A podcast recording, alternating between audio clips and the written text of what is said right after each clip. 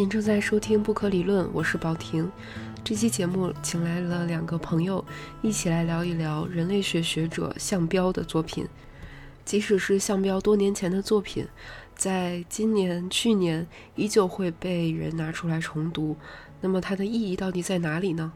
目前项彪出版的简体中文的图书有两本，一本是《跨越边界的社区》，是写北京城乡结合部的浙江村，他在那里的就是整个很多年的一个田野的记录；另外一本叫做《全球猎参》，是他在博士期间做的一个研究。如果你还没读过这两本书，可以通过这期节目来进行一个初步的了解。项彪。他做学术的所秉持的一个精神是什么样的？那么当然也非常推荐你先对这两本书读过一些内容，大概了解书中的一些细节之后，再来听这期节目，相信也会非常有收获。那我们开始吧。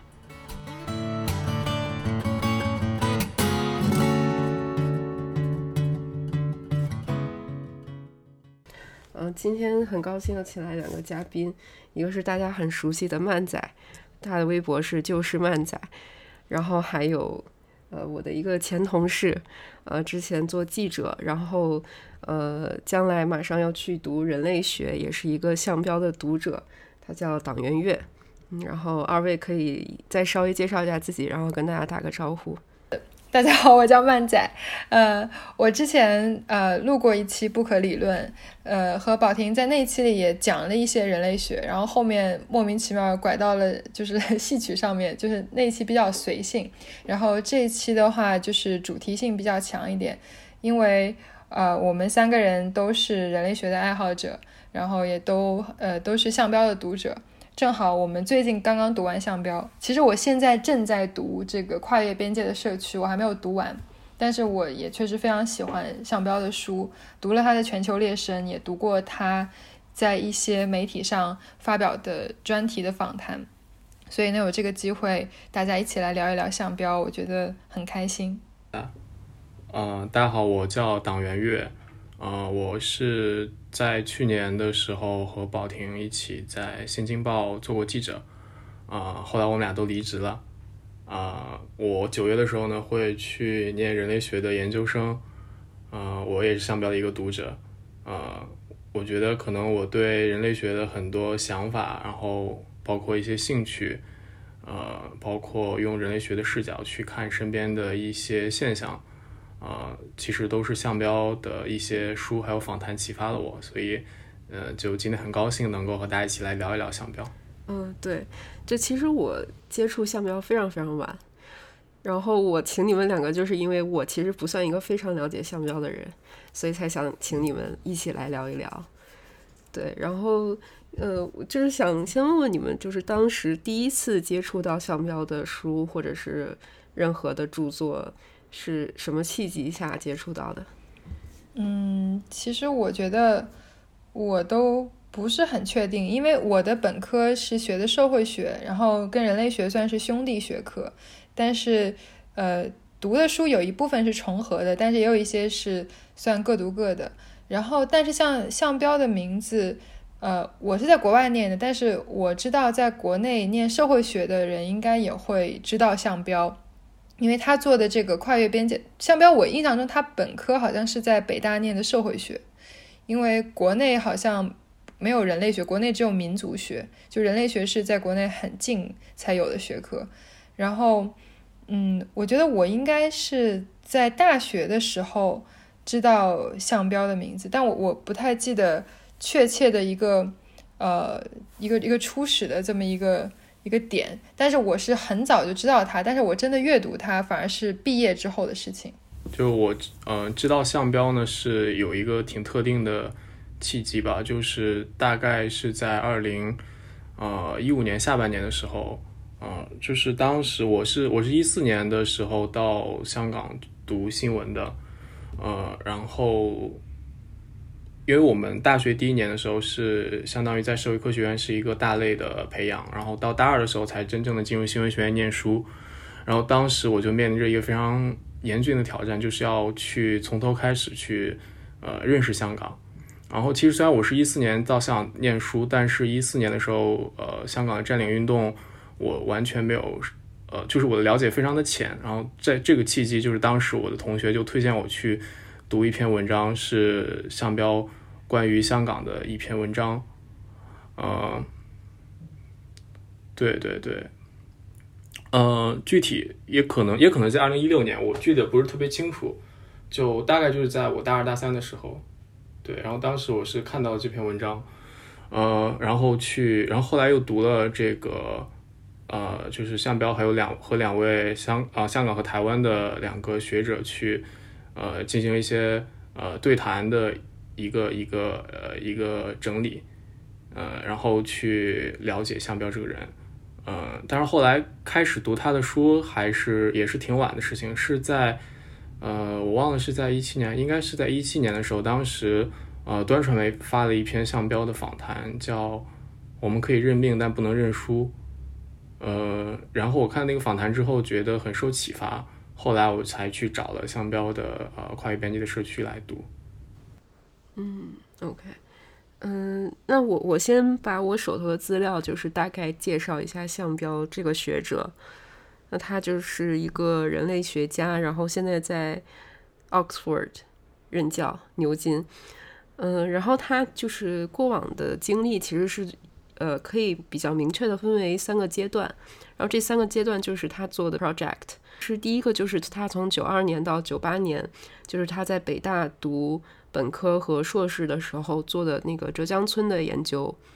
嗯，然后这个跟他其实跟他自己本身出身有关，因为他自己就是温州人，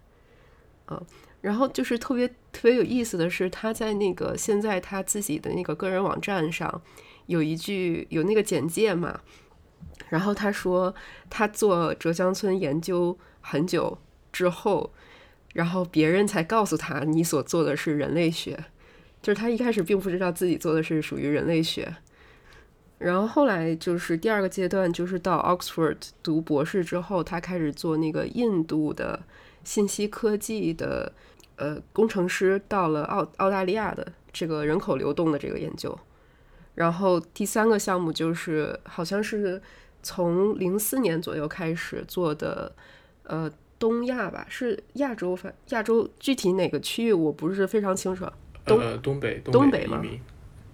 对，我记得很清楚，因为我当时看那个端传媒的时候，然后他也是很明确的讲了他对于东北移民的那个那个，就是他新的 project 就是关于东北。那个应该是他对他整个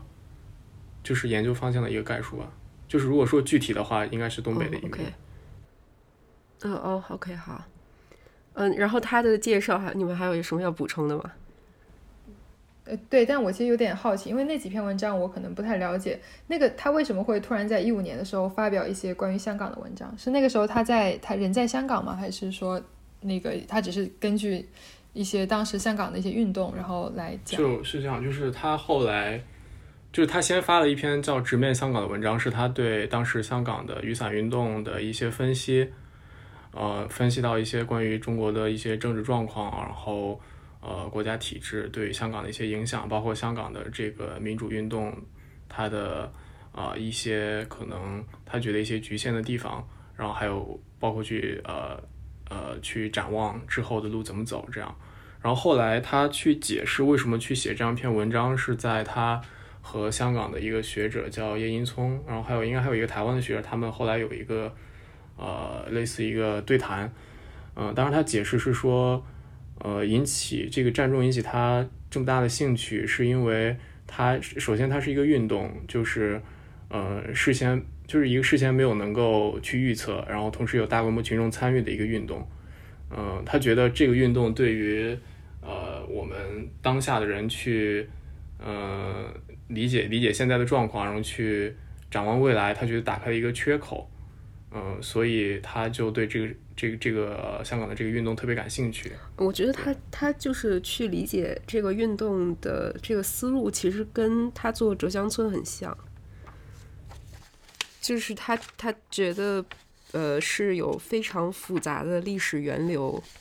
但是这个后面的那个复杂的历史源流，可能很多人都没有看到，所以他想指出来这一点。就是其实他浙江村的那个 project。也是一个从我觉得从一定程度上说，他也把浙江村看成一个缺口吧，它叫新社会空间。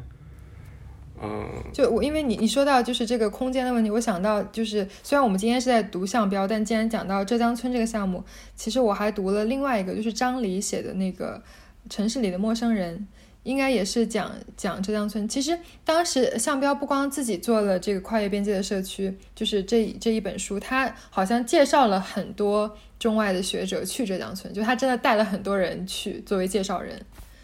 就是，所以很多人做的浙江村项目，其实多少都是跟项标有一定的关系。就这个我不是很了解，就是就那其他人做的呃关于浙江村的项目有没有什么？有，就是因为因为你刚刚说到那个空间，所以我才想到这个项目。就是那个张黎，就是张黎是他是北也是北大的这个本科研究生，然后后来去了是 UCLA 的，好像是人类学，然后他研究的就是呃就是空间和权力。这样一个关系，就是说他在讲，就是浙江村内部的，就是空间也是作为一个权力的场域吧，就是里面既讲了这个性别方面，也讲了就是，呃，就讲了当地的，呃，也是讲当地政府和，哎，我现在因为我读的那本书和那个快边界社区两个书一起读，有些有的时候混了，不太记得哪个是项标的意识，那个 argument 哪个是张黎的 argument。对，但反正他大概就是讲到说，对于空间的运用，其实也是能体现出，呃，体现出权力吧。嗯，好吧，我我其实想把一个问题提前问，就是，就是因为其实我发现一个很有趣的现象，就是在今年，就其实我今年才开始读项标的契机，是因为就就不知道怎么回事，比如平时刷微博或者刷豆瓣，突然发现很多人在今年开始读项标。或者就是发一些跟项标的作品相关的东西，但是其实他的这个浙江村的研究也好，还是还有那个全球猎身，其实是好多年前的作品了。对，然后我就觉得很奇妙，就是为什么大家会，呃，就是这些作品为什么这么经久不衰，然后为什么会在现在这个时候还会被拿出来看，就是他对现在这个。时代有什么特别的意义？所以你们会觉得，就是项标他的研究，不管是他的 argument 还是他的方法论或者任何都好，就是他有什么独特之处吗？跟别的人类学家比起来的话，我觉得项标重新流行是跟这个跨越边界的社区它出了新版有关系。就是像我不知道你们看的是旧版的还是还是修订版，因为我买的是就是修订版。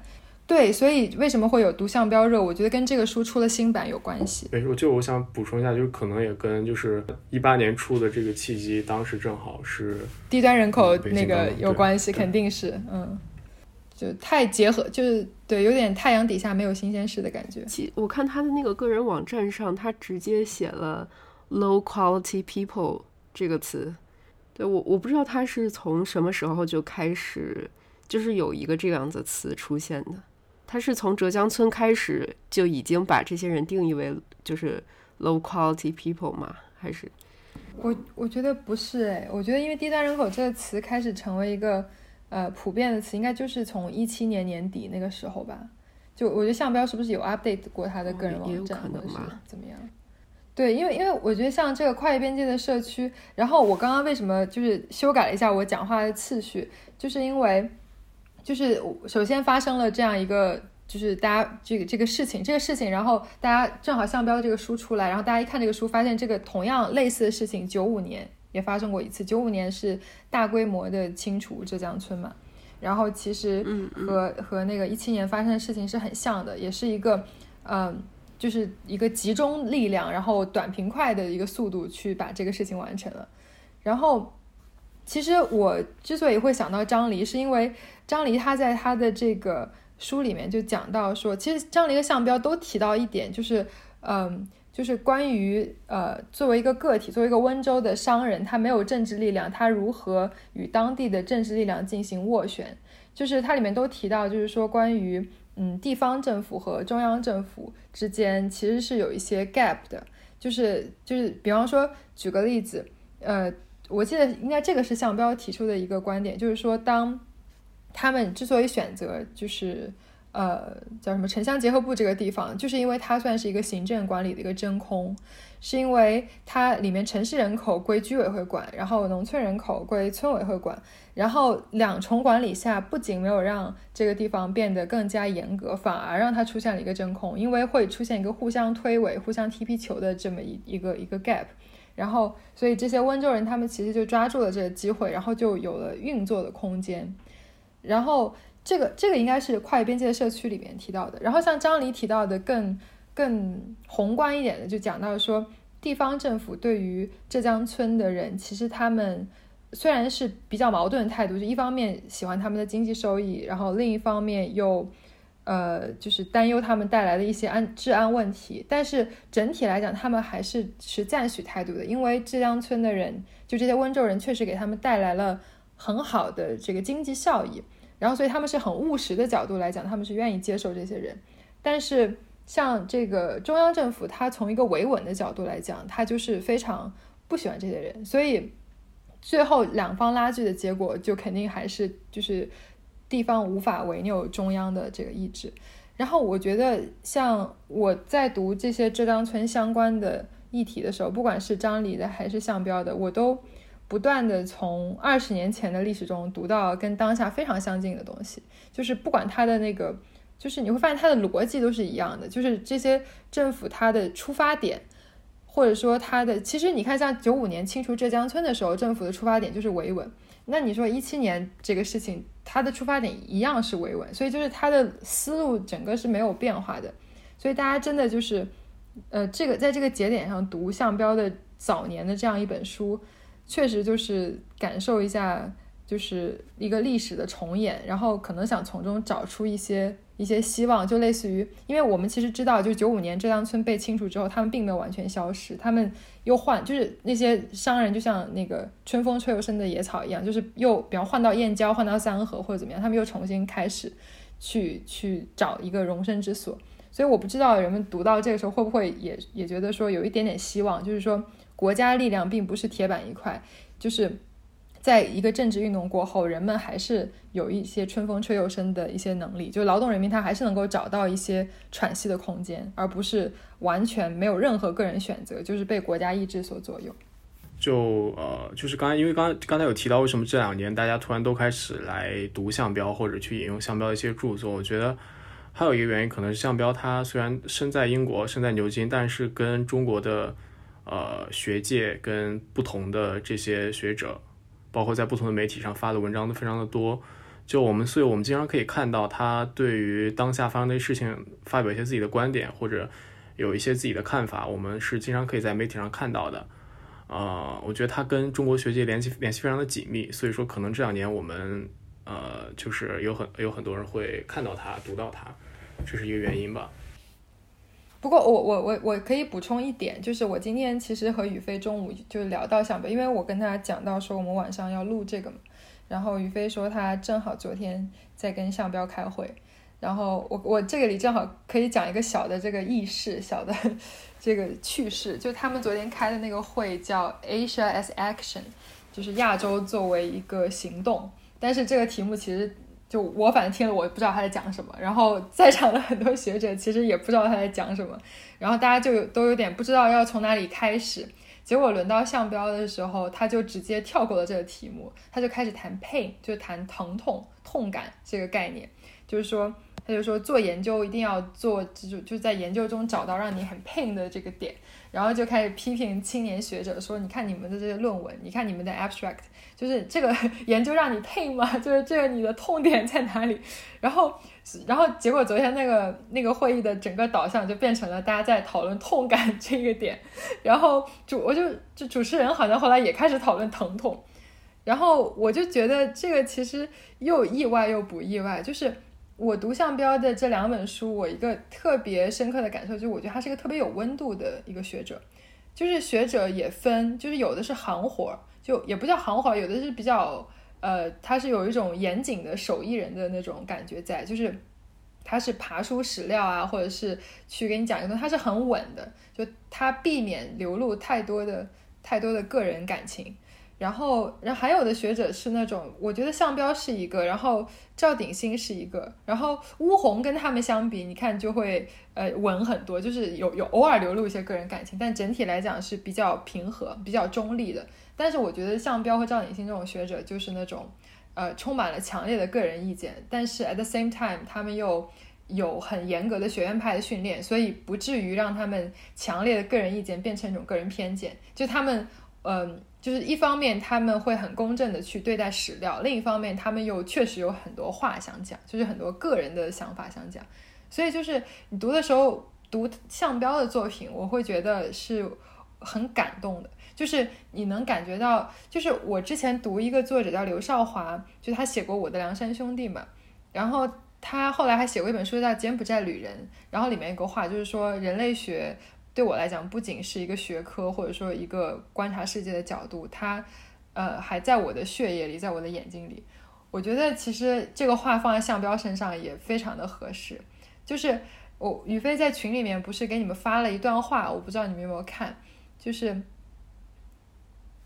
对我我可以来我可以来念一下这段话，然后我我念完翻译一下。就是我来找一下，嗯，对，这段话就是。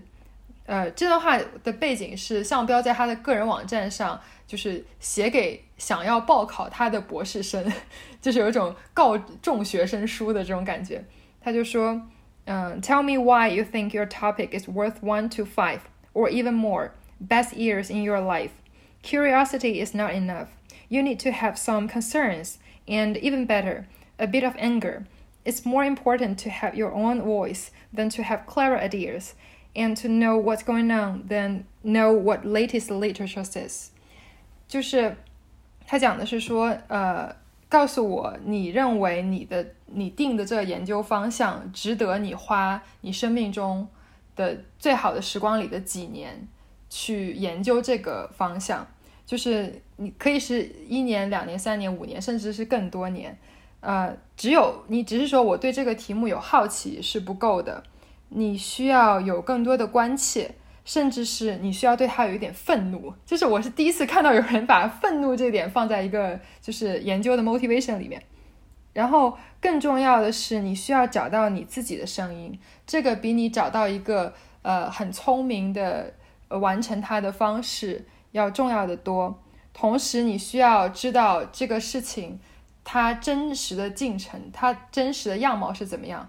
比你了解。呃，文献是怎么讲它的要更加重要，所以我我觉得就是项标是一个，就是在学者的身份之外，他是一个，呃，就是他既一方面既有很严格的学术训练，另一方面又充满了感性的情绪，然后我觉得这一点是让他，我觉得他很不一样的一点。哦，对，这个这个在我读那个全球猎身的序言里面。印象也非常深，就是他在那个序言里面，他讲述了就是自己怎么怎么决定要做这个题目，然后他就写，就是当时他把那个浙江村的书稿寄在三联书店，然后刚寄完就直接去机场，然后要去读他的博士学位了，然后他就在路上想说，我一定不能做我原来做过的，然后他就思考了很多，就是。呃，我有这样，我为什么会有这样的冲动？然后并不是说我想成为一名非常正统的人类学学者，而是我要代表什么什么。然后我就是就是他作为一个发展中国家的研究者，他要怎么给世界的学者提供一些材料？然后他要怎么变得国际化等等，就是他写了很多这种就是自己怎么决定了那个题目的想法。然后我还想补充一点，就是也有一篇就是关于香港的文章，但是它其实不是不是直接去 address 香港问题，而是描述了一下人类学在现实中的角色的这篇文章。这篇文章的题目叫《回应与反响：我们如何叙述当下、进入历史、兼论人类学的现实角色》。对，然后他在里面可以看出，他是真的觉得人类学是一个。很特殊的一个社会科学里的学科，而且他确实对痛苦、受难、缺口这些词，呃，就是非常的常用。比如他在里面就就有说那个缺口，就是他觉得很多人类学的研究并不能表现出普通人真实感受到的痛苦。就虽然人类学的文本里面也充满了痛苦、受难，还有权利的不平等等等这些问题，但是好像就是没有办法和普通人产生共鸣。所以他就说，他一定要找到一个缺口，然后把自己变成群众之一，然后真的找到那个和群众一样共鸣的点，然后去写出这种呃学术的研究。这个是让我印象非常深的。呃，我能就是 再补充一点吗？我感觉不好意思，让小党一直都没有没有讲话。嗯，就是我我觉得像那个宝婷刚刚说的这点，我印象很深。就是其实我想说的是，因为我看过很多女作者写的民族志，然后我会发现，就是女作者好像呃天然文字里的那个温度是要更强一点的。然后所以就是我在女作者的文文字中看到那种。嗯，就是出于呃，怎么说呢？就是就是有种顾盼有情的这种感觉是比较常见。但是我在男作者里，当然可能我看的少，所以向标给我的印象就很深。就我觉得他很难得，而且我觉得就是其实我们我们我不知道，像我自己虽然是一个不是学术界的人，但我身边很多学术界的朋友，我确实知道很多人做学术，他嗯，怎么说？学术界就是一个职场而已，就是学术只是一份工作。就是很多人他并不是说学术作为一个职业，而就是作为一个职业，所以他写文写论文或者什么的，他真的是一种，呃，我凭着责任心在做这件事情。但是向标你能感觉到他是有，虽然他哪怕是在写理论，或者说他是在做一个学术的事情，但是他特别有一种特别强烈的愿望，想要干预现实的事情，就是，嗯。而且他的这种干预不完全是以媒体人的方式吧，就是还是以一种学者的方式。然后他对于他来讲，就是说我什么是准确的学术语言，不是说它是合乎规范的语言，或者说它是给同行读的语言，而是这个语言要非常准确的描述出他的研究对象、他的报道人的感受，就是他们的痛苦、他们的 suffering、他们的这个遭遇。就是我觉得这点。让我觉得特别的感动，就是他始终不管他是不是在那个田野现场，还是说后来进入到树斋，他始终关关心的都是，就他的研究是落到实处的，不是从一个文献到另外一个文献，他就是真的很关心他的研究对象会不会，就是他们的生活会不会得到改变，就他有很强烈的责任心，我觉得这点是让我特别喜欢他的地方。嗯，对，我觉得对，就是我我补充一下麦奶说的话，我觉得，呃，就也可以说下面是一个非常接地气、非常贴地的人吧。就呃，不管是他的研究，还是他在媒体上的一些发言，我觉得他都是有非常强烈的愿望去介入社会现实。呃，而且就是他，我觉得他时时刻都在反思自己作为一个人类学家，或者说作为一个知识分子，呃，自己和哪地方做的不够，对于这个社会还有哪些方面可以去介入。就呃，比如说，呃，我记得之前端的那篇，呃，对向标的专访里面提到，嗯，这个，呃，就是，呃，像脱欧，然后特朗普当选这样的政治事件发生之后，那知识分子对知识分子的教训是什么？呃呃，这然后向标就说他他觉得。呃，知识分子能做的不不光是用一个大框架去和特朗普去辩论，而是把基层的日常的生活的逻辑重新的整理，然后再到里面去理解理解这个事情。呃，然后端就问他，就是怎样才能够既突出问题的复杂性，又能够用大家都听得懂的语言语言去表达？向彪就说，最主要是你能够扣动人们的心弦，你讲的东西能够触及到大家内心的纠结，投射到大家的生活经验里面去。呃，所以我觉得，我觉得他说的这这些话跟他做的研究，应该说是一脉相承的话，就是不管是浙江村还是呃东北移民，应该都是，嗯，他有这样的关怀在，才能够做出这样的研究。我觉得这个也是非常重要的。他有批评，就这个术语叫学科的内卷化，就是学界里会有一些人，当然也包括就是人类学的一些人，他会。用一种学科自己的那一套逻辑规则话语去做他们的这个学术研究，它的好处就是这样会很安全，而且无关痛痒，然后无所谓对错，因为他们非常符合学术的标准。但是香标觉得那样的话是无稽的，虽然可能安全又高产。然后他强调的是一定要进入历史，然后进入历史的话，可能说错话的几率会是非常高的，也会非常危险，但是会是有张力、有机的。然后他还说要让自己尴尬、窘迫、心虚，嗯，还挺可爱的。嗯，我想。就是表达一下我对他这段话的一个赞同，因为我觉得就是对于项标来讲，嗯，其实特别重要的一点就是你写这个东西的目的是什么，然后你的潜在的听众是谁。就是我觉得像那个你刚刚说那个学术的内卷化，这些人他们的就是目标读者其实就是小圈子的人，然后他们也并没有想去说我我要扩大他的影响力，或者我要。就是跟我的研究对象发生什么真实的联系，而是就是我满足于从学术到学术，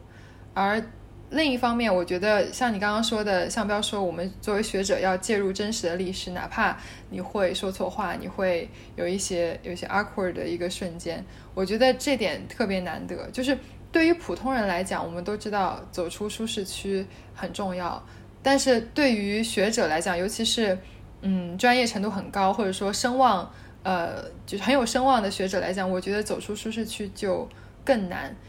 因为，嗯，对于很多人来讲，重要的不是那个问题本身，而是，呃，他要怎么说，就是做他擅长的，让做他已经做的很好的事情，就是他要获得这个东西所带来的成就感也好，是声名也好，或者说至少是不让他丢脸也好，然后我觉得项标。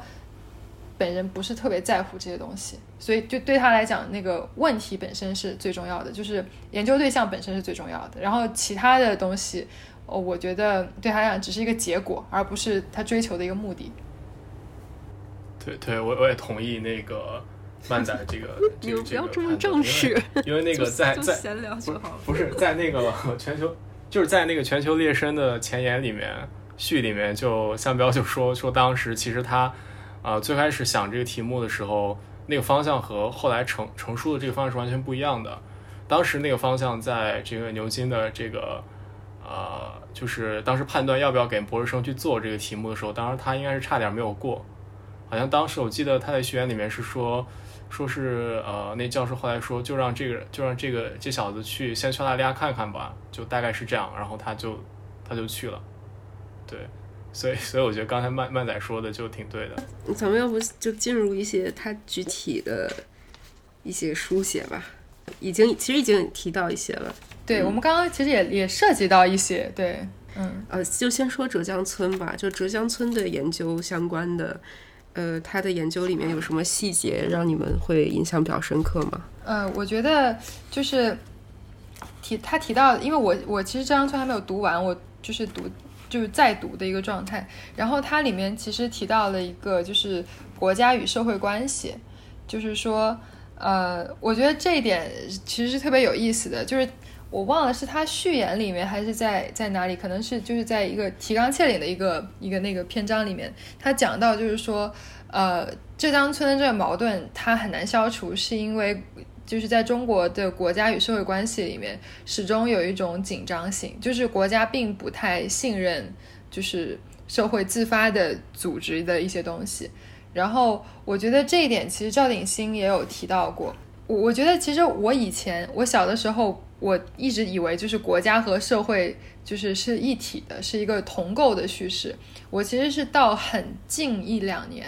就我我在本科期间也没有意识到，我我也不知道我本科期间在在读什么。然后我近一两年反而毕业之后去散漫的读一些书，我才意识到，就是说，嗯，就是研究中国问题，其实国家和社会关系是一个非常非常重要的一面，也是一个很重要的一个一个角度。就是，嗯，它而且它也不能简单的去用中央和地方来形容，虽然很多时候它呈现出来确实是。呃，中央政府和地和基层政府的一些张力，然后包括这个政府行为和民间自发行为的一些张力，但是它最终其实呃一个很核心的命题就是属于属于中央政府它对于社会的一种控制欲和它对于民间的力量的一种警惕，所以我觉得我看浙江村的时候，我我对这一点印象其实也非常深。哦，对，嗯，其实我我印象比较深的呢，就是因为我看浙江村应该是有一段时间了，就是对于书籍的一些具体的呃具体的内容啊，包括它的一些 argument，其实我现在也呃就是如果回想的话，也记得不是特别清楚。但是我觉得印象特别深的是他，呃，因为他花了五六年的时间待在这个浙江村里面，和应该说和呃不同浙江村里的不同阶层的。呃，不同面向的人们去交朋友，去深入认识他们的生活。然后他的这本书是非常事无巨细的，就是，嗯，应该说是浙江村生活的方方面面，他全都写到了。就是这个 让我觉得印象特别深，因为他，嗯，就是我觉得他没有一种做学术的一种一种，呃，就好像在端着的感觉，就没没有那种端着的感觉，就是就是非常贴地的。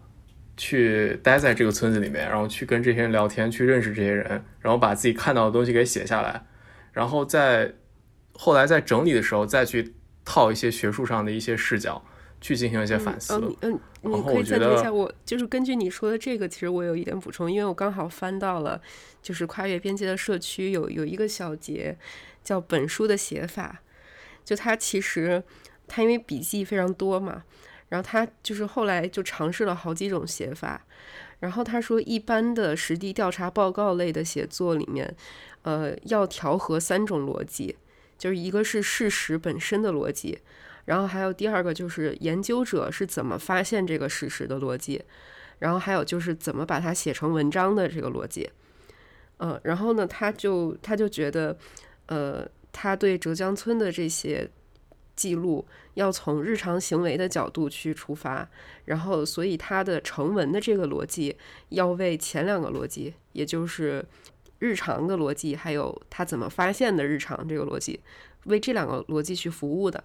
嗯，然后最后他就尝试了不同的写法之后，发现好像都不太行，然后最后选择了年谱式的写法，就是以生活史为叙述主线，依据时间的流程去写。对，然后然后你可以继续，嗯。哦，没有，就我大概就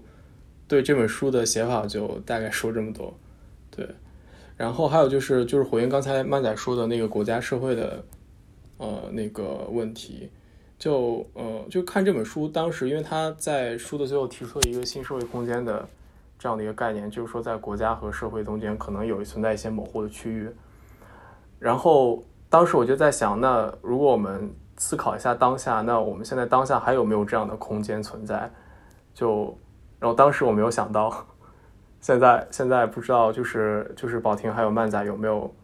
一些想法？就是我们现在还有没有这样类似浙江村的，好像在国家社会中也有一些模糊的地带去存在？我个人觉得是这种地带永远存在。就是虽然说大家现在其实比较悲观，因为现在技术真的很发展，就是很很发达，就是。呃，包括人脸识别啊，包括大数据时代，包括就是上网实名制啊，就是这种一切加起来，好像都觉得说你要自发的组织任何一个东西是一个很困难的事情。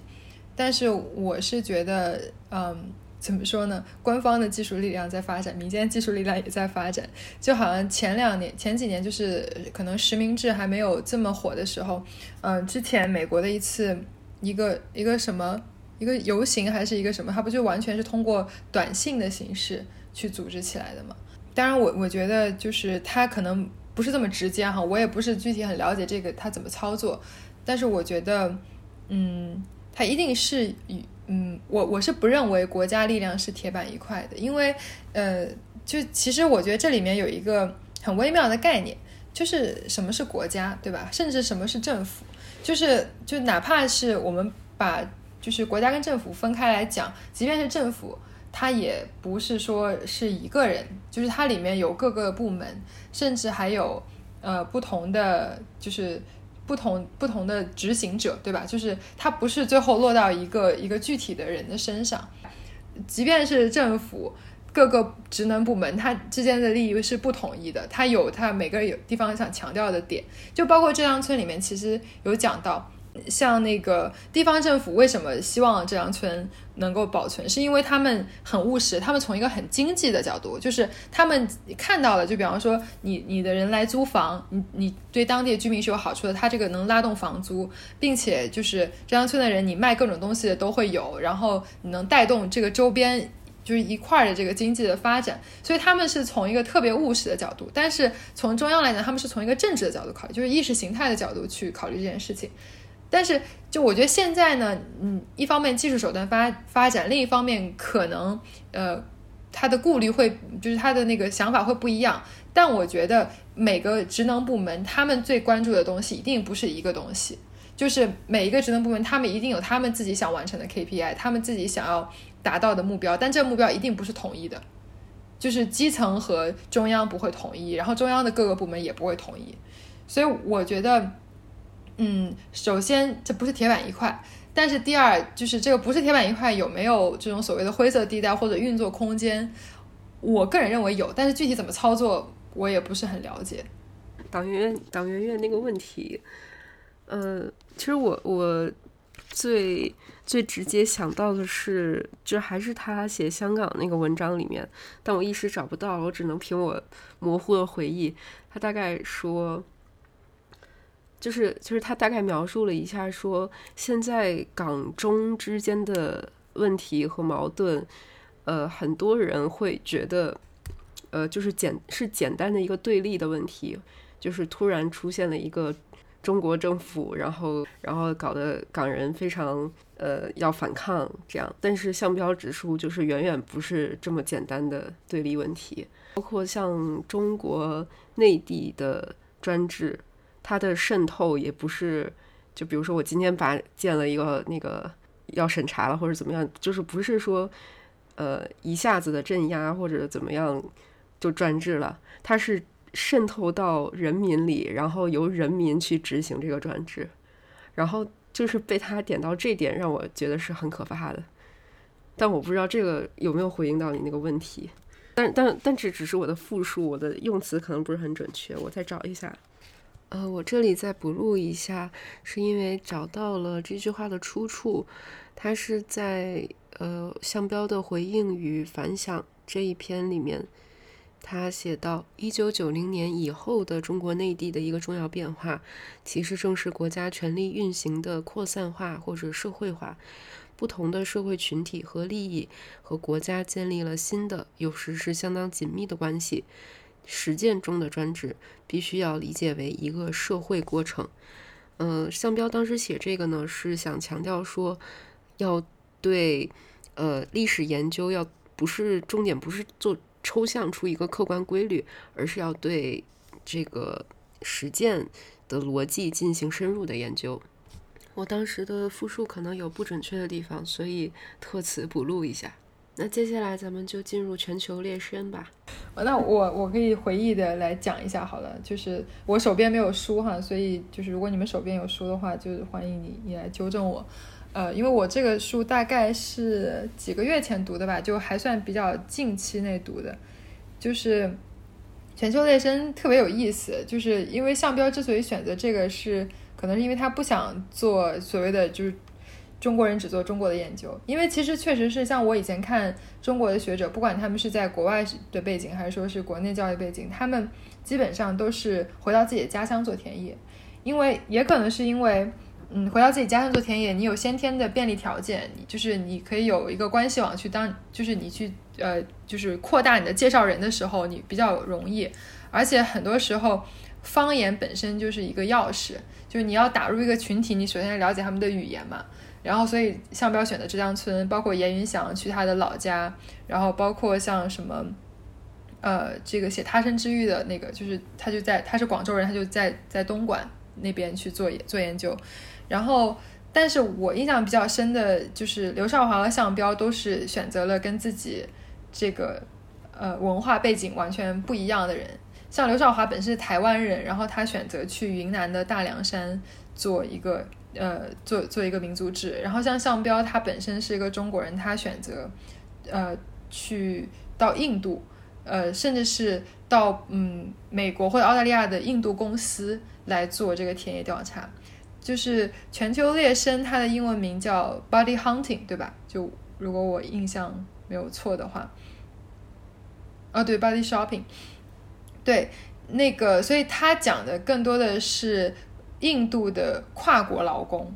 就是他。其实我觉得这个问题我还是有比较切身的感受的，因为我之前在美国留学，然后我身边大量的朋友是学 IT 的，然后他们就是毕业之后会进入各大软件公司，呃，就是包括像什么 Facebook 啊，然后 Amazon 啊，然后微软啊这些公司，他们的同事里都有很多的印度人，然后甚至如果我们看那个像美剧那个呃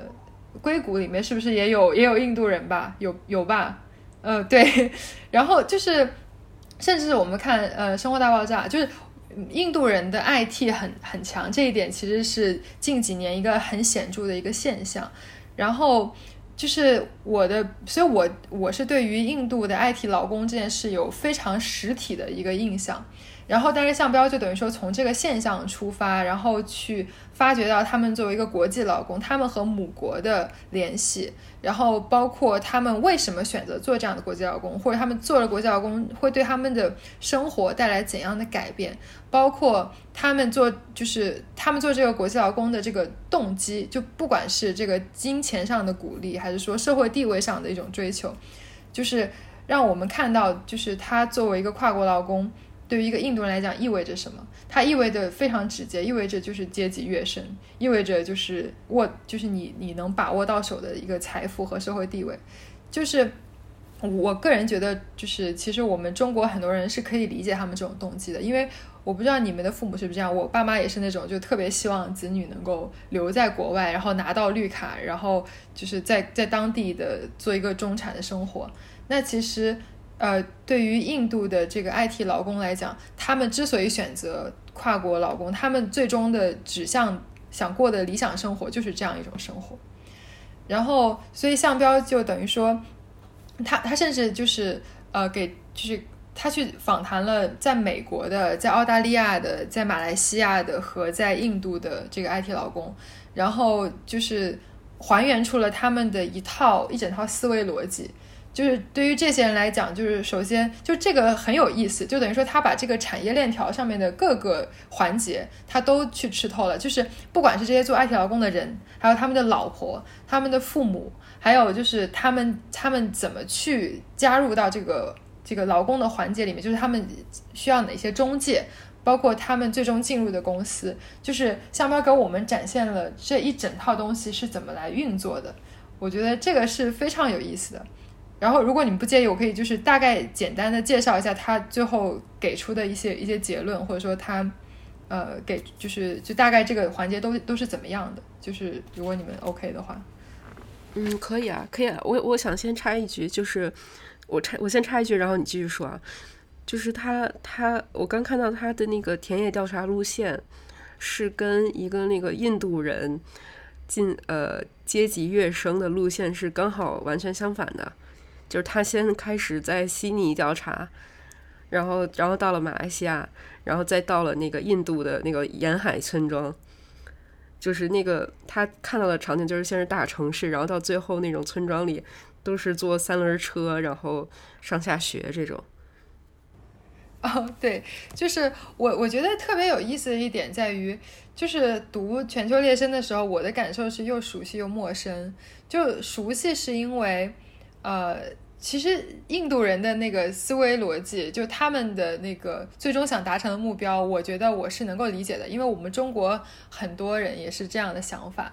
然后，但陌生是因为我我确实对于印度的文化是完全不了解的，我不我并不知道，比方说他们的家庭对于对于一个人的约束力有多大，或者他们的宗教对于一个人的影响有多大。但是我看商标的这个。全球猎生，我是有了一些比较直面、直观的一个印象，就是对呃，在印度来讲，就是首先他们呃，就是一切感觉都是明码标价的，就是他们的就是。你上，你如果想要变成一个国际 IT 劳工，你首先要在国内获得 IT 的技能，就不管你是上大学还是去去到一个专门的一个训练的学校，然后还有找中介，就这些东西它都是一个明码标价的东西。然后你之所以要花钱去获得这些，是因为你要去当国际劳工。然后你如果当了国际劳工，就意味着你以后会很有钱，然后你就可以娶到老婆，然后对方可能就会给你嫁妆，就是这一切感觉就是一个，就是一个一一连串的经济行为，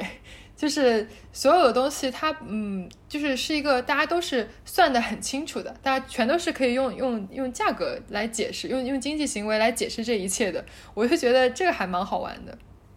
呃，就是这个，我其实有点好奇，因为我也不太记得是因为印度比较穷吗，还是怎么样？但是我印象中反而就是能够去当跨国劳工的，他们在印度本地应该都是中产，他们才有这个资本去，比方说让他读书，让他深造，然后让他找中介，就是他才有这个原始的资金去供他在外面当国际劳工，然后而且就是呃。就是他的书里面写到，就是如果你想当国际劳工，你要找中介，但是你找中介并不意味着你马上就能找到工作，你一定会有一个冷板凳时期，而且有的时候中介套中介，就是你不光是找一个中介，你小中介他要跟大中介联系，大中介才去跟那个你的目标公司有联系，所以中间这个冷板凳时期，你可能是没有任何收入来源的，你是需要靠家里的，然后有的人他甚至都是靠他老婆的嫁妆，就是靠他岳家给他的钱。然后去熬过这段时间，然后等他开始工作之后，他就会把钱寄给家里，然后同时类似于把他老婆接到国外，然后希望能够拿到那边的身份永居，就是这整个是这样一个流程。呃，就我我补充小小就是关于那个嫁妆的，就是我觉得这个点也是非常有意思的是，呃，印度就是 IT 劳工的这个好像跟呃中国农村的这个嫁妆完全反过来的，就是新娘出嫁妆。新娘家出这样的钱，然后给他们觉得好像，呃，比较有钱、有潜力的这些呃 这些年轻的男人去给他们去学 IT 去深造，然后让他们将来去出国当 IT 劳工，就好像是花嫁妆钱去把这个做个投资一样，投资一样。我觉得这跟这个跟好像跟中国农村的这个嫁妆就是有一个相反，就或者中国农村的彩礼是一个相反的相反的东西，就这个就就挺有意思的，我觉得。而且就是这里面有一个很微妙的点，就是在于嫁妆它花的是将来时，就是它的目标是就是投资将来，彩礼是等于说我买断以后，就是有点这种感觉，就你明白我的意思吧？嗯，呃，我想想，然后然后我觉得我对项标印象就是比较深刻的是，其实嗯，就是他作为一个外族人能够打入到这个印度人的群体里，我觉得是一个。呃，还是蛮神的事情，因为印度人他们，呃，虽然都会说英语，但是他们的很多人也是讲印度语的。然后向标应该是完全不会印度语的，然后他能够这个打，就是凭一己之力，然后就是打入到印度社区的内部，然后同时还了解到他应该去访谈了他们的小的中介、大的中介，然后了解到了一整套，就是什么每个东西多少钱，然后你做冷板凳有多长时间，然后你跟中介之间的这种呃交易的细节，我觉得还是很厉害的。我看他是他是一开始先突破一些呃开在悉尼的一些店，就是就是东南亚人开的店，然后又找到了呃就是一些学生，然后就是让这些学生带带他回到他们家里，所以所以就是。嗯，你觉得就是读香标的研究对你们生活方面有什么启发吗？就像你，你觉得就是如果你他可能对你做调查报道，可能会有一些启发，就是他的突破方法。就比如说刚才我提到那个，我看完《张家村》之后会去想啊，那么这个新社会空间现在在当下的中国有没有一些新的例子，或者一些新的这样的模糊的空间存在？就我觉得。会去用他的一些视角去思考身边的一些事情嘛？就比如说我在看了这张村之后，我首先想到的就是一些外地人聚居的一些村子，我就想到，呃，我老家是，就我老家是河南南阳，然后我那边有一个县叫镇平，镇平是一个生产玉器、生产玉器的中心，啊，那边有一个镇叫石佛寺，呃，就这个寺，这这个这个镇呢是这个石佛寺镇呢是相当于。一个呃，整个中原地区生产玉器的一个中心，然后那边就很有意思，那边有一群维吾尔族人在那边聚居，嗯，然后他们是做玉器生意的，就然后我就当时看完之后，我就会想到就是我老家的这个地方，然后就会想，那他们中间会不会有一些啊、比较好玩的事情？那么呃，如果用人类学视角去去看他们的这个社区，会不会有一些新的发现什么的？但我现在还没有机会回去看这这个地方。然后，然后就是就在看完他的书之后呢，我又做了一个，就当时正好我在呃，我二零一七年的时候在端传媒实习，然后当时我做了一个关于深圳大芬村的报道。哦，其实大芬村，呃，如果大家有了解的话，就是它是深圳的一个关外的一个城中村，然后是聚集了大概有两万多名来自全国各地的化工，然后他们会在那里呃去生产一些呃世界名画的临摹的作品。呃，然后用比较低的价格去向世界各地，就有一种说法说，可能全世界百分之六十的这种商品画是出自于深圳大芬村。就当时我看了香标的书，然后当时我是刚开始看《全球猎身》，然后我就在想，那这呃，就浙江村，呃，然后印度来提劳工，好像跟大芬村有一种某种程度上有一种相似的地方，就是大芬村也是一个呃，也是一个产业的一个中心。然后它吸引了来自全国各地的这同一个产业的这样一个劳工聚集在这个地方，然后再以这个为中心发散到呃整个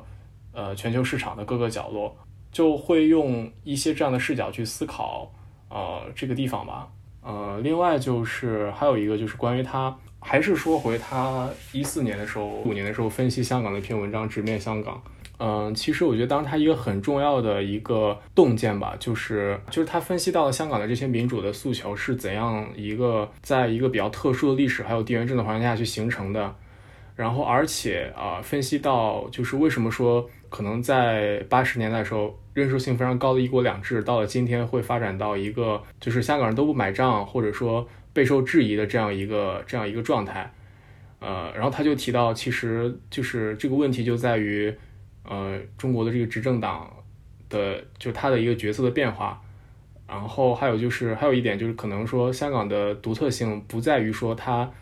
呃跟大陆的差别太大，而是说它可能香港的民主运动还有香港的一国两制这个制度安排能够显示到中国政治一些深层矛盾，然后我觉得就是对我后来看待一些事情就是很有启发。最后就可能说回具体的，他做这个人类学研究的方法上。可能就是其实确实是跟做调查报道或者做做做特稿是有很多相似的地方，就是你怎么去跟这些受访者去接触，然后怎么去取得他们的信任，这个就可能相对来讲，比起他对我就是看待身边事物的这样的一些一些视角上的影响来说的话，没有那么大吧。我就是他给我的启发，可能没有像党员月说的那么的深刻。我其实他他给我就是很多精神上的鼓励吧，比如。呃，就是我上研究生的时候，当时我要申请 PhD，就是有有申请 PhD 的想法。然后当时我们系的老师就跟我说，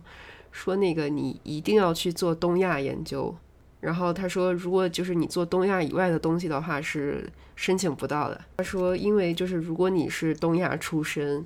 然后不去做东亚的话，是很难在美国的学界占有一席之地。然后，然后因为我那个老师他本身也是在美国念的 PhD，然后又回到了台湾，他当时就有点执拗，没有去做东亚或者台湾相关的东西，因为他是台湾人嘛。然后他可能当时好像就是本来是想留在美国任教，但是就不太顺利，最后就只能回来台湾。所以，所以后来他就这样都这样去建议他的学生。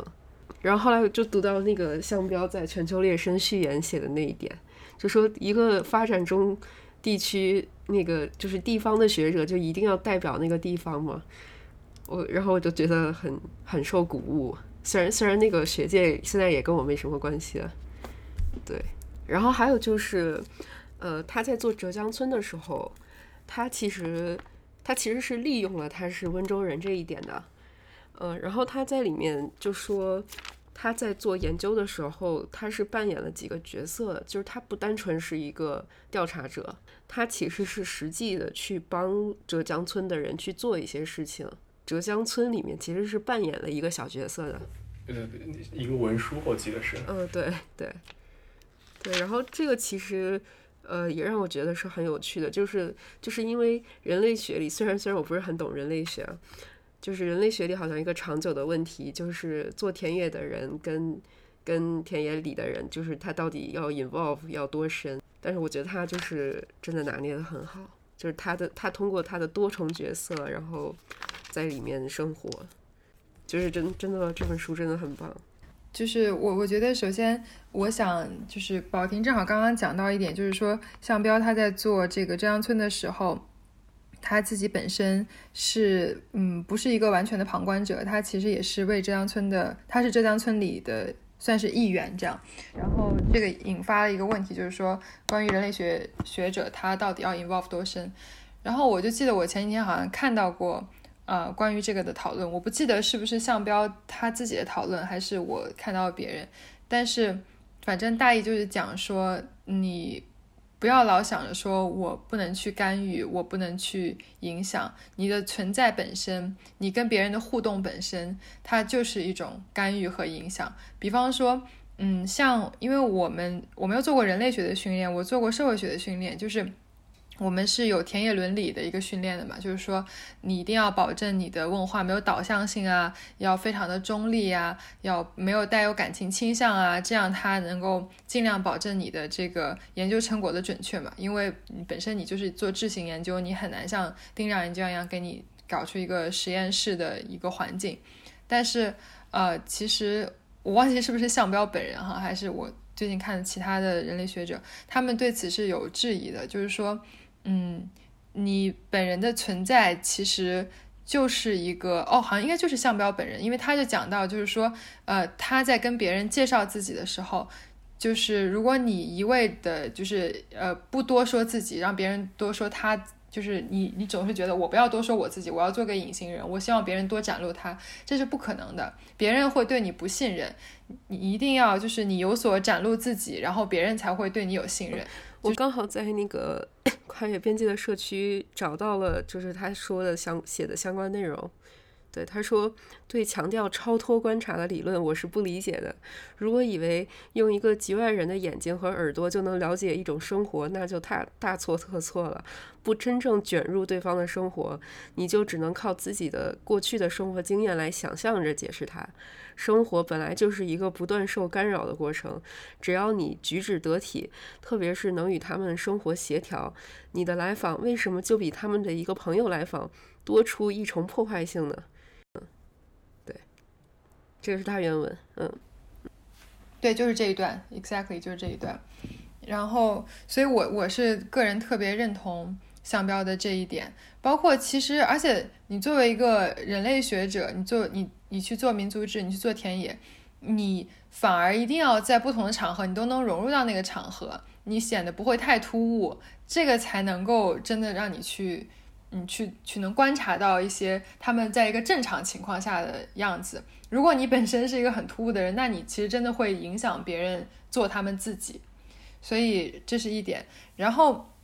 我觉得读相标对我带来的影响，其实我会先往一个从一个比较广泛的角度来讲，就是我为什么喜欢读民族志。其实我最早的时候我是喜欢读文学，但是我在大学毕业之后这几年，我其实。嗯，读的虚构的作品就越来越少了，然后我读的基本上就是都是民族志或者是一些论文。嗯，非虚构的像比方一些特稿，我也不太读，可能除了像像何伟的那种何伟的《寻路中国》系列，但是我觉得何伟的那个特稿其实 它本质上是很像人类学的，他的视角啊，包括他跟当年打交道方式，他确实是很人类学的一个方式，就很民族志。我之所以喜欢民族志，是因为。嗯，它有非常多真实的细节，就是我们平时就像我们受过这种高等教育的人，大家都会强调说，呃，世界是多样的，人是多样的，我们要呃接受多元的价值观，我们要包容不同。但是这种东西它是很抽象的，其实我们身边的朋友，他的同质化还是很高的，就是像。我早几年的朋友，基本上大家都是一样的教育背景，然后相似的家庭背景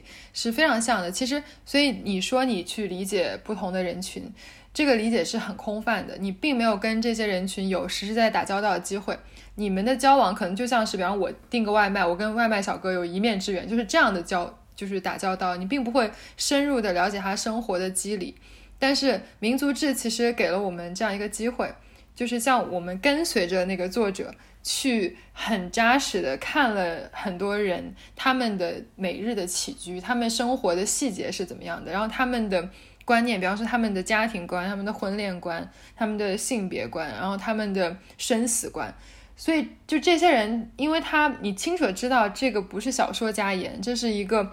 真实存在的人，所以他给我带来的震撼可能是很大的，就是属于你清楚的看到什么叫不同，什么叫跟你不同的人，然后但是这些跟你很不同的人，他又在某些方面跟你有很深刻的共鸣，就是就在情感上也好，在观念上也好，所以这个东西我觉得给我带来的感动是比较比较深的，然后。还有就是说，我个人我觉得像民族志的这个作者，一般他们都是学者，就他们对这个领域的研究是很深的，所以他们不仅在呈现微观的细节，他们往往也有很多宏观的思考，而且这个宏观思考往往是带对我至少我作为读者来讲是很有启发性的。然后像我有时候读一些小说，有的作者他会忍不住想要议论社会，但是有很多小说家对于社会的。看法甚至是比较幼稚的，就是他们对于历史或者说对于政治的看法是很从很文学的角度去出发。但是你看民族志的话，他们他们所议论的宏观的社会命题，它不会是一个很广泛的宏观，它就是在他那个领域的宏观，然后他的 insights 往往是非常有见地的。所以我觉得我读了以后也会非常有启发，就像我刚刚举过的例子，就是我是读了项标，我会非常具体的领会到什么叫国家与社会关系，什么叫国家与社会之间的张力，然后包括就是我也能很清晰的看到，作为一个温州在北京的温州商人，他的一天的生活是怎么样的，所以就是我觉得可能对我来讲，读项标也好，读民族志也好，对我的影响是在这里。就是呃，就是不管是浙江村还是全球猎神，我觉得他对，呃，他做访谈里做田野做访谈遇到的每个人都是，呃，呃，就是我觉得有一种帮他们立立传的一种感觉吧。就是包括在全球猎神里面，他后面应该是有一个附录，把他遇到的一些，他最后那个附录里，对对对，有一个好像有一个人物小传，我记得，就可能没有那么是有一个人物小传，对对。嗯呃，就而且那个人物小传是他在研究结束之后还跟那些人保持联系，然后就是把他能截止到出版之前，把他们最新状况都写进去了。对对，包括包括那个浙江村也是，浙江村是他在做完这个研究之后，可能之后在他在回北京去回访浙江村的时候，浙江村的人还会就是呃去招待他呀，然后他去跟他们聊浙江村最近的变化，这样就就这个是我觉得他是把呃。嗯，他在他在做田野时候是把人放在一个非常重要的位置，就包括其实他后来在呃谈香港那篇文章，呃，他谈香港那篇是直面香港，然后后来有一篇就是跟两个香港台湾的学者去进行一些论战，啊，有一篇总结的一篇文章叫叫那个呃回望与反响还是哦，就是我刚刚说那首回回应与反响，对对对，嗯，回应与反响，对，然后那篇里面他其实有一个还有一个洞见，我觉得非常。非常好，就是对我有很有有很大启发，但但可能我不知道能不能播出来，就是就是他为什么对呃一四年的占领运动就是这么兴奋，一个原因是因为他觉得跟一九八九年相比，当时的这个呃人类学的第一手的材料非常的少，就是就是因为在二零一四年的时候，当时是呃他提到说是香港中文大学的同学建立的有一个专门的田野资料库，然后港大新闻系的同学，对对。就是港大新闻系的同学，对，然后去做这个口述史的调查，然后，然后，但是在八九年的时候是完全没有这样的资料的，所以说他觉得这样的话会限制到我们现在去对这个运动进行一些反思，然后就回到今年，今年是因为今年是三十周年，然后呃，端有一个非常大的一个专题，上面有非常多的评论，还有一些呃反思，然后就。当时我就在想啊，会不会有一些评论去讨论到这个问题，就是呃，就是当时的这个这个呃最鲜活的第一手的这些田野资料，或者说呃这些参与运动的这些人他们的一些小传，或者说他们的一些故事，会不会说提到这个这个方面的缺失？然后后来就看到那个西岸其实是那个呃宾夕法尼亚大学社会学系的一个博士生，他他的一篇。呃评论，我觉得非常重，是今年一篇非常重要的评论，就是关于呃现在这个一九八九年的论述有哪些缺失，其中就提到说我们现在其实对于很多呃对于当年的一些评论还是建立在高层政治高层政治上，呃就是当时高层的一些关系啊什么啊是应该负责啊等等等等，啊这个其实和当和项彪在一四年。或者说，就就在当时写香港这个文章里面，这个判断是非常相似的。就我觉得这个是，就就我觉得是他是他的一个洞见吧，而且我觉得也非常的影响到我后来，啊，包括因为我后来一直在香港，所以后来香港的一些发生的各种各样的事情，我都有去呃 follow。就然后我后来就比较关注，就是可能嗯在运动最前线的这些人他们的一些想法，然后包括这次吧，这次。就六月份的这些事情，然后端也出了一些，呃，一些文章，其中有一篇就特别好，就是就是就是端的一个记者，就当时就跟随一个十九岁的一个参与这个运动的一个少年，就跟着他一天，就呃跟他聊天，就知道他整个的呃这个思想来龙去脉，包括他整个一天的行动，我觉得这就是一个非常好的，呃，就是从一个个人的身上去理解一个运动脉络的一个一个。呃，一个素材吧，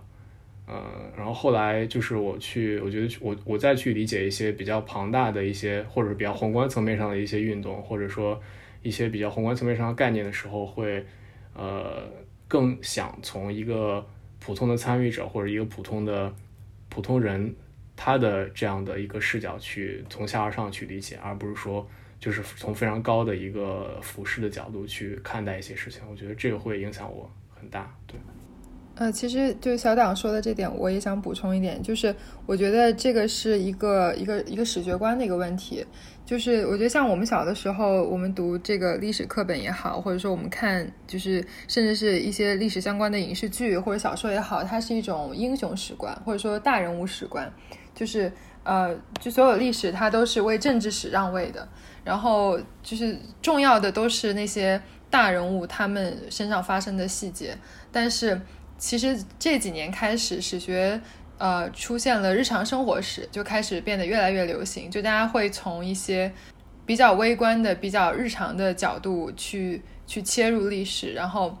去看到一个一个不同的叙事吧。就是如果我们把历史都理解成各种各样的叙事的话，那大人物历史它是一种叙事，它背后折射出了叙事者他的一些观念，比方他可能认为历史是。呃，历史是由这些重要的人物他们的决策，嗯，他们的这个想法所影响的。那认为日常生活史更重要的人，他可能对于历史的看法就是觉得历史它是充满了呃无序和随机性的，它可能是日积月累的一些小事和一些偶然性，呃，会对历史造成了影响。然后，那我觉得其实像我们读民族志，它天然关注的就是。从一个微观的、自下而上的一个日常的角度去看待历史，甚至其实，嗯，浙江浙江村这个书本身，它也是在讲这件事情，就是在讲一个，嗯，怎么说呢？一些一个自下而上形成的一个组织，就是比方说像浙江村，它里面提到的很多的大院的设置。就它都不是说我规划好的，然后有一个人我我们要建一个院子，而是都是我们先是一盘散沙，然后慢慢慢慢聚沙成塔，形成了一种呃有组织、有秩序的这么一个格局，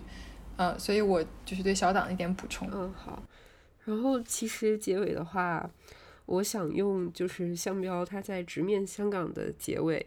做一个结束，就是他其实在讲呃人类学还有人类学家的责任。他说，人类学可能起的作用，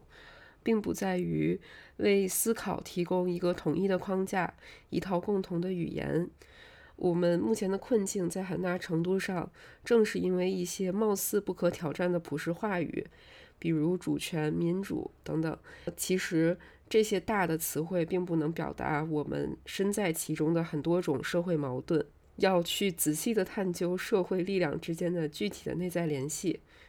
嗯，然后反对这些比较绝对化的词汇，还有本质化的种种的主义。嗯，这个是他认为人类学和人类学家应该去做的。嗯，你们的看法呢？我我觉得 这种让我想到这个胡适的什么少谈点主义，多讲点什么？哎，胡适的那个原原句是什么来着？呃，大概就是多做点实事，少谈点主义吧。就是我觉得其实这个让我想到，我今天中午就是正好也和宇飞聊到这个话题，就是呃，就是就是做，就是你首先要想清楚你是呃在学术。你是要以学术的方式去去实践理想，还是以非学术的方式？比方说，呃，像向标，他就是他其实如果他就他现在选择是以学术的方式，他也可以选择以非学术。比方说，你如果做记者，就是一个或者说像何伟那样做独立撰稿人，他就是一个非学术的方式。然后在学术的方式里，其实也分为嗯偏想的方式和偏做的方式，就是偏理论和偏偏偏实践的一种方式。实践它它可以是。教书可以是，就是多就是公共事务的一些参与。我觉得，呃，向标本人他选择的是是这个方向，就不是说我去嗯努力去突破理论这个层面，而是我很关注就是我们如何把我们的研究成果就是去做一些现实的干预，就是这个我觉得也是他作为作为一个学者的责任感。还有，比如，比如说，你，你对你的那个要要去读人类学的学位有什么展望吗？就因为其实我去读人类学也是想，嗯，想多一个视角吧。其实就因为刚才像麦仔说的，就是有学术的方式和非学术方式去介入。其实我一直以来都是想以非学术方式介入的，包括做记者啊，然后写一些文章啊。呃，然后其实我我读人类学是想给自己多提供一些比较学术的视角。我觉得这样的话，对我理解呃当下发生这些事情，可能会有一些新的理论框架。然后，就我会期待我在读人类学研究生的时候，会多一些这样的多一些这样的视角，然后嗯，再去进行一些新的反思吧。祝你一切顺利。对对对，祝你一切顺利。谢谢。嗯，好，那今天就先到这里吧。好的，那谢谢大家。好，嗯，谢谢宝婷，谢谢小党，拜拜。嗯，好好，再见嗯嗯，再见，谢谢。以上就是本期节目内容。如果有任何反馈，欢迎发送邮件到不可理论的全拼 at outlook 点 com。同时，赞赏的支付宝也是同样的邮箱。不可理论带你用理论理解生活。我们下期再见。